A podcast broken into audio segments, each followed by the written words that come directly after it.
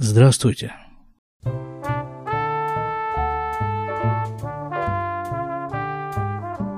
Вернемся к письмам новорожденного, которые мы забыли, забросили уже некоторое время назад.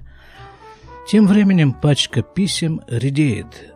28 писем есть в этой пачке. Сегодня мы займемся двадцатым письмом.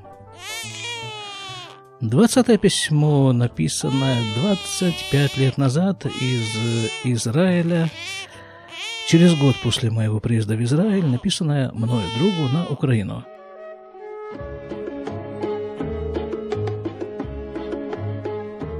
Жар пустыни нам щеки щипет, И песок забивает рот. Напиши мне, мама, в Египет, Как там Волга моя живет. Напиши мне, мама, в Египет, Как там Волга моя Так, адрес. Адрес получателя Украина, Запорожье, все то же самое. Адрес отправителя все тот же. Кфар Хогла, Израиль. Открываем. Что у нас в конверте? Просто письмо, без всяких вложений. Открыток, облигаций и прочих знаков внимания. Поехали. 12 июня 1993 года. А сегодня 7 июля 2018 года. Да, 25 лет. Посмотрим, что у нас происходило 25 лет назад и как об этом сообщалось в письмах на бумаге другу на Украину. «Привет!» – пишу я. «Привет!» «Нет», запятая. А, это все было после моей поездки в Россию. Из России я вернулся в Израиль. Я там пробыл месяц и приехал обратно где-то в конце апреля, наверное. То есть практически за полтора месяца, может, чуть меньше, до написания этого письма. Читаю. Нет, в Россию все-таки нужно было съездить. Вот такой вот вывод. После долгих каких-то размышлений, видимо. В Россию нужно было съездить. Очень нужно. Вот так даже. Очень. Как-то это все более расставило по местам. И с родственниками, и с Таней. До поездки все-таки закрадывалась шальная мысль вы... Так, это уже пошли какие-то личные рассуждения, это мы опустим. Так, это опускается. Нет, наверное, все-таки что-то из вот этого просто нужно прочитать, но это актуально. Это все насчет Тани, которая жила в Красноярске, Красноярске, которая жила в Красноярске насчет вот этой идеи ее вывести из Красноярска в Израиль. Поделюсь все-таки довольно-таки личными вещами. Хорошо, ладно. Ну, это же было некоторое время назад, 25 лет назад. Значит, так я о ней пишу в общих чертах. Грандиозная женщина, но с одним колоссальным недостатком, который определяет все последующее. Точка. Не еврейка. Точка. Вот это я был очень прав. Вот это... Я даже тогда не представлял себе, наверняка я не представлял себе, как я тогда был прав. Ну, хотя бы, даже не потому, что я здесь пишу, что вот это определяет все последующее.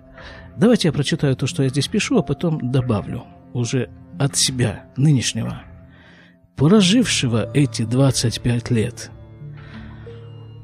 Да, вот, не еврейка, а будучи таковой, здесь она просто не выживет.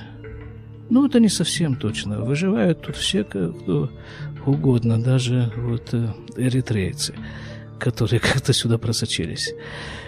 И дальше читаю. И евреи далеко не все выживают, в скобках многие сваливают дальше. Но те хоть теоретически представляют себе, за что терпят. А на нееврейских супругов просто больно смотреть. Не вписываются совсем. Нужно было съездить, посмотреть на все это новыми глазами, это еще теми 25-летней давности новыми глазами, понять, что там понять, что в ближайшие годы я появлюсь там только в случае крайней необходимости. Вот, да, э, вот, э, нет, это уже немножко следующая тема. А вот насчет, э, насчет нееврейка. Нееврейка, вот это, это принципиальная вещь на самом-то деле. Ну, потому что между мужем и женой, как это не банально звучит, но должно быть некая общая база, вот общий фундамент такой, эм, принципиальный основополагающий фундамент, общий должен быть эм, у них. И если один из них еврей, а другой нет, ну,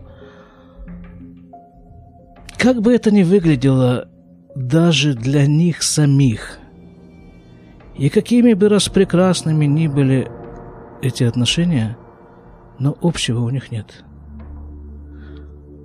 А такая вот совместная жизнь, ну как я ее себе совершенно чисто теоретически представляю, потому что, слава Богу, у меня никогда не было жены не еврейки. Отдельное спасибо, колоссальное спасибо Богу вот за это. Потому что какими бы они ни были прекрасными, как бы это все не полировалось, эти, эти вот отношения между такими вот супругами, это не семья. Это не семья. Я уверен, что сейчас начнутся множество возражений, множество примеров, примеров, а как же, как же, вот у нас вот знакомые там, знакомые знакомых, и вот это все внешнее, это вот эта вот э, надводная часть айсберга. А вот там вот в глубине, если нету вот этой общей базы, то этот айсберг, ну, не обязательно развалится, конечно, но, но сложно ему будет на свете существовать этому айсбергу. Вот такой вот семье. Ну, я в этом более чем уверен. Просто это основа основ. Другой вопрос, что это дело в некоторой степени поправимо, потому что, ну, при очень большом желании, очень большом старании можно стать евреем. Это займет много времени, очень много труда, но теоретически такое возможно. И я видел такие семьи, совершенно нормальные еврейские семьи, в которых один из супругов когда-то был не евреем. Ну и, разумеется, есть э, всякие варианты примеров, так скажем. Хорошо, эту тему мы разобрали, я думаю, поставим птичку вот здесь вот, пойдем дальше. Значит, дальше я вот здесь пишу, что это совершенно необходимо была вот эта поездка для того, чтобы расставить некоторые точки, разобраться в некоторых представлениях о жизни. Дальше читаю. И если до поездки я ее, в скобках Русию, тихо недолюбливал, то первое время после возвращения я готов был прямо воевать с ней. Ты смотри, а чё ж такой, такой агрессивно, воинственный такой вот, это, сидя там в своей деревне, вот в той деревне, Фархогла, да как-то тут по деревням в Израиле э, прошелся не, некоторым образом. Сейчас живу в деревне, тогда жил в деревне, но живу по-разному надо сказать прямо. Потому что там, вот в той деревне, из которой я пишу вот это письмо, вот, вот в этот вот момент, когда писались эти строчки, за стеной в соседях у меня были коровы. Просто вот э, такие молодые, такие, где-то им по несколько месяцев было этим коровам. Просто терлись вот о мою стенку и когда они особо неспокойно себя вели, мой друг, с которым мы жили в одной комнате, говорил, соседи шумят. Дальше читаю. Само по себе это не выправится. Что именно само по себе это не выправится, я не очень понял. Вот с Русией я не согласен, там это воевать с ней. Туда-сюда само по себе это не выправится. А, сама по себе э, Россия не исправится. Может быть. Дальше читаю. Вы, вытащить бы оттуда всех, кого хочется. А, а дальше хоть Черномырдин, хоть Беломырдин. Это тогда еще вот эти вот фамилии, да, звучали, Черномырдин. Хоть кто угодно. Твоя Наташка – это дочка моего друга, которому я пишу письмо. Твоя Наташка действительно очень выросла. А, я же видел, да. Он-то жил как раз в Запорожье, а вот его жена в то время, уже бывшая жена и его дочка жили в Красноярске, и я их видел там, с ними встречался. Пишу про его дочку. Наташка действительно очень выросла и заметно активизировалась. Ей было тогда лет, наверное, что-нибудь шесть-семь. Помню, я ей привез из Израиля такой подарок. Вот такая кукла Барби беременная. Ну, так там открывался у нее такой живот у этой куклы Барби, и там сидела маленькая куколка, детеныш. И как-то это ее поразило, все очень сильно поразило. Да, 93 год, что вы хотите. Дальше читаю. Теперь о Израиле. О, наконец-то, слава богу, добрались. Да, вот теперь о Израиле. То есть обо мне. О Израиле, то есть обо мне. В нем. Вернулся и сразу же с головой ушел в сельское хозяйство. Практически не выныриваю. То есть это что получилось так? Как, вот, я как бы такую общую картину намечу э, своего существования, обрисую, тогдашнего. Значит, я снимал вот эту вот квартиру с коровами за стенкой у одного мужика. Собственно, коровы эти были его, и пчелы у него еще были. Я об этом всем уже когда-то рассказывал, и несколько раз я этим занимался. Пчелы еще там какие-то у него были посадки, авокадо, апельсины, там что-то еще. Ну, такое, фермер. И вот, когда я к полной его неожиданности вернулся обратно в Израиль, потому что он считал, ну, уехал и уехал с концами. А, под, а что ему тут делать? А я вернулся. И он э, сразу же, практически в первый же день, мне предложил э, работать. Там как раз начинался этот пчелиный сезон, сезон меда, медосбора, как это вот называется. Ну, и я согласился. И я согласился собирать мед вместе с пчелами, точнее, отбирать его у пчел и закатывать в банки.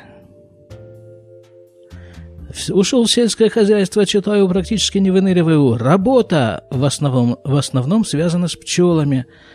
То, что называется физический труд на свежем воздухе. Ух, там этого было труда. И воздуха просто хоть отбавляй.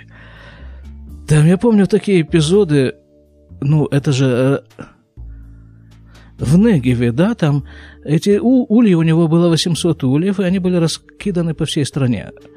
И вот несколько, некоторое количество ульев стояло в Негеве э, на поле, кибуцном поле, на котором выращивались арбузы. Вот эти бедные пчелы таскали мед э, из арбузных цветочек, э, цветочков свой улей.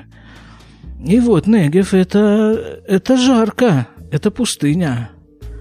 Не знаю, как там арбузам и пчелам, а вот э, мне, одетому в этот э, противоукусочный, этот пчеловодческий костюм и такую же примерно шапку и сетку, на, на эту шапку э, притороченную, было жарко.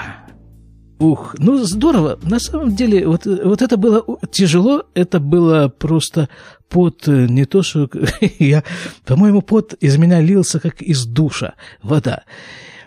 Ну, это было здорово. Ну, не передаваемо просто.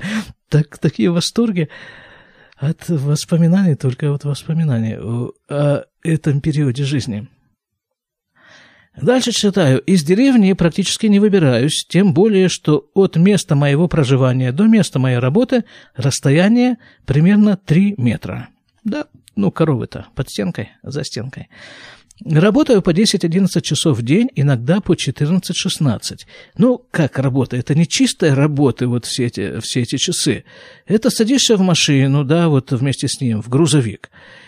А грузовик там, в зависимости от того, что нужно сделать, или нагружен пчелиными ульями, или пустой, нужно там ехать на этом грузовике куда-нибудь в тот же Негев, допустим, а это часа два с э, лишним. Ну, хотя мы ехали обычно рано утром, поэтому, наверное, скорее всего, это два часа занимала дорога вот туда, далеко к этим дальним ульям в Негев. Ну вот, ну, едешь себе в машине, там что-нибудь разговариваешь с ним, с этим, с водителем, там где-то мы останавливаемся, он показывает какие-то такие, ну, мне как новому жителю Израиля, он мне показывает там какие-то места там особо достопримечательные, едем дальше, ну, вот такое. Вот, то есть эта работа включает все, и, и поездки, и все, все, все. Да, хорошо, вот э, работаю столько часов. Оплата почасовая, так что за май получил свой первый месячный заработок в Израиле в размере тысячу долларов. Да, тогда это были деньги для одинокого человека, живущего с коровами за стенкой. Да, тогда, нет, тогда действительно это, это были деньги такие. Я первый раз получил, первый раз в жизни тысячу долларов. Гевальт, это ж такое богатство. Дальше читаю, дальше будет меньше денег. А, видимо, э, заканчивается сезон с пчелами. И работы будет меньше.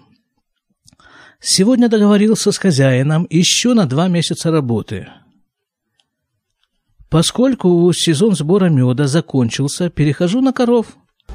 Иногда, правда, ловлю себя на мысли, а зачем мне это нужно? Работа, коровы, деньги. И тут же встречная мысль, а что еще делать?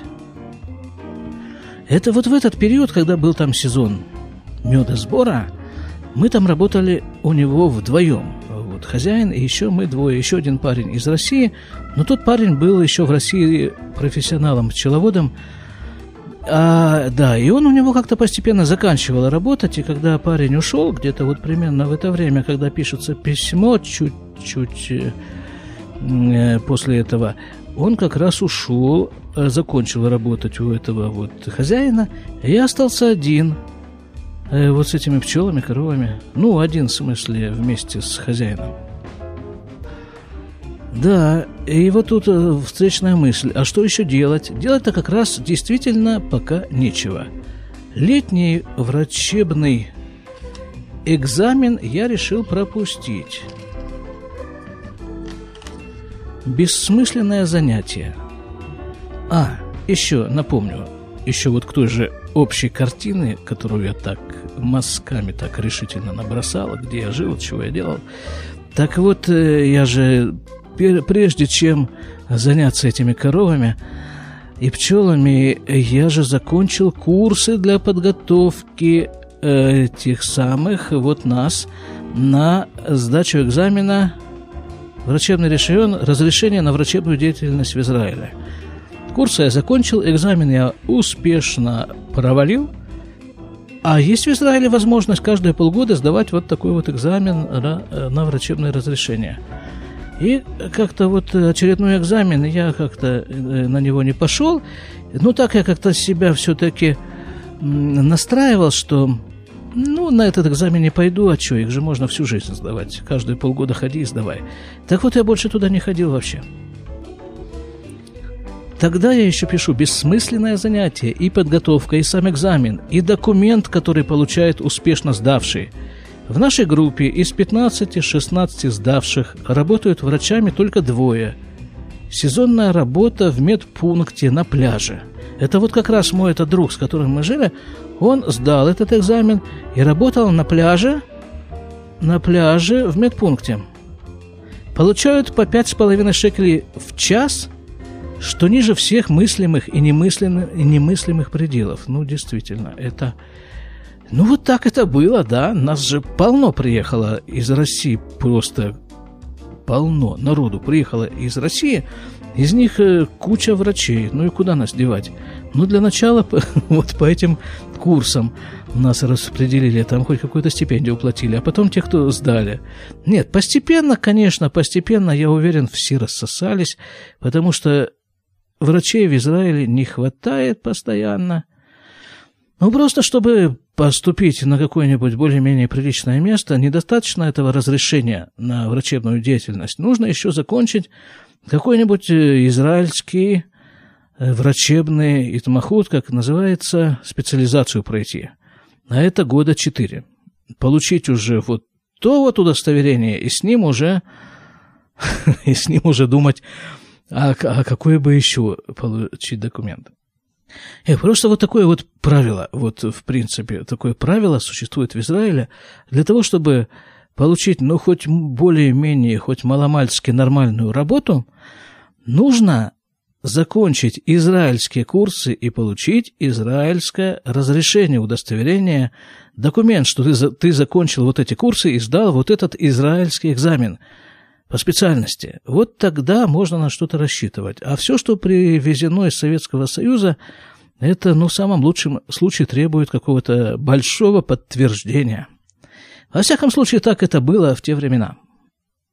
Но, по-моему, так это и осталось. Для того, чтобы работать в Израиле, нужен израильский диплом или какое-то другое удостоверение о том, что ты являешься специалистом, израильским специалистом. Израиль подтвердил твою квалификацию. Дальше. Ну, да, вот на пляже работает, да, мой этот друг. Я понимаю, что иметь разрешение на врачебную деятельность лучше теоретически, чем его же не иметь. Но практически никакой разницы не вижу. Пока. Ну, эта разница постепенно, во всяком случае, разница в зарплате постепенно, постепенно начинает проявляться, ну, через э, несколько лет. Ну, хорошо, вот смотрите, допустим, человек мы как раз недавно с приятелями этот вопрос опять обсуждали. Вот человек закончил израильский медицинский э, не институт, а это, здесь это называется э, медицинский факультет при университете. Закончил, получил диплом, стал врачом. Вот стал врачом, совершенно общепризнанным таким израильским врачом, имеющим разрешение работать в Израиле врачом. Допустим, в больницу он устроился работать ну, для начала стажером, там, потом там еще какие-то ступеньки есть, да? Так вот, он устроился в больницу. Его почасовая зарплата в качестве вот этого начинающего врача в Израиле примерно соответствует э, почасовой зарплате уборщика, который моет полы в этой же больнице – но другое дело, что за счет ночных дежурств, за счет там еще чего-то он набирает себе часы и в сумме получается больше, чем мыть полы. Но для этого там в больнице нужно жить практически не выходя оттуда или выходя, чтобы немножко вздохнуть воздуха и опять туда. Потом постепенно эта зарплата нарастает, нарастает, нарастает. И и все как-то становится на свои места, но вот этот вот начальный период, его нужно выжить, просто физически выжить. Дальше читаю. Сейчас проходит фестиваль искусств Иерусалим 93. Да, каждый год проходит такой фестиваль в Израиле. Мы тут с небольшой группой односельчан сорганизовались и съездили на постановку французской группы Филиппа Женти, если правильно я пишу. Это здорово, да, вот это было действительно здорово. Я до сих пор помню эту постановку, и потом, уже после этого, я жил в Иерусалиме и ходил на другой спектакль Филиппа Женти. Это, ой, это, это было здорово. Что-то читаю, что-то среднее между танцем, пантомимой, театром. Плюс свет, воздух, куклы, от маленьких до в два раза выше человеческого роста и прочее – та, там действительно вот такие были переходы, причем он играет с, не только светом, он играет и темнотой тоже на этой постановке.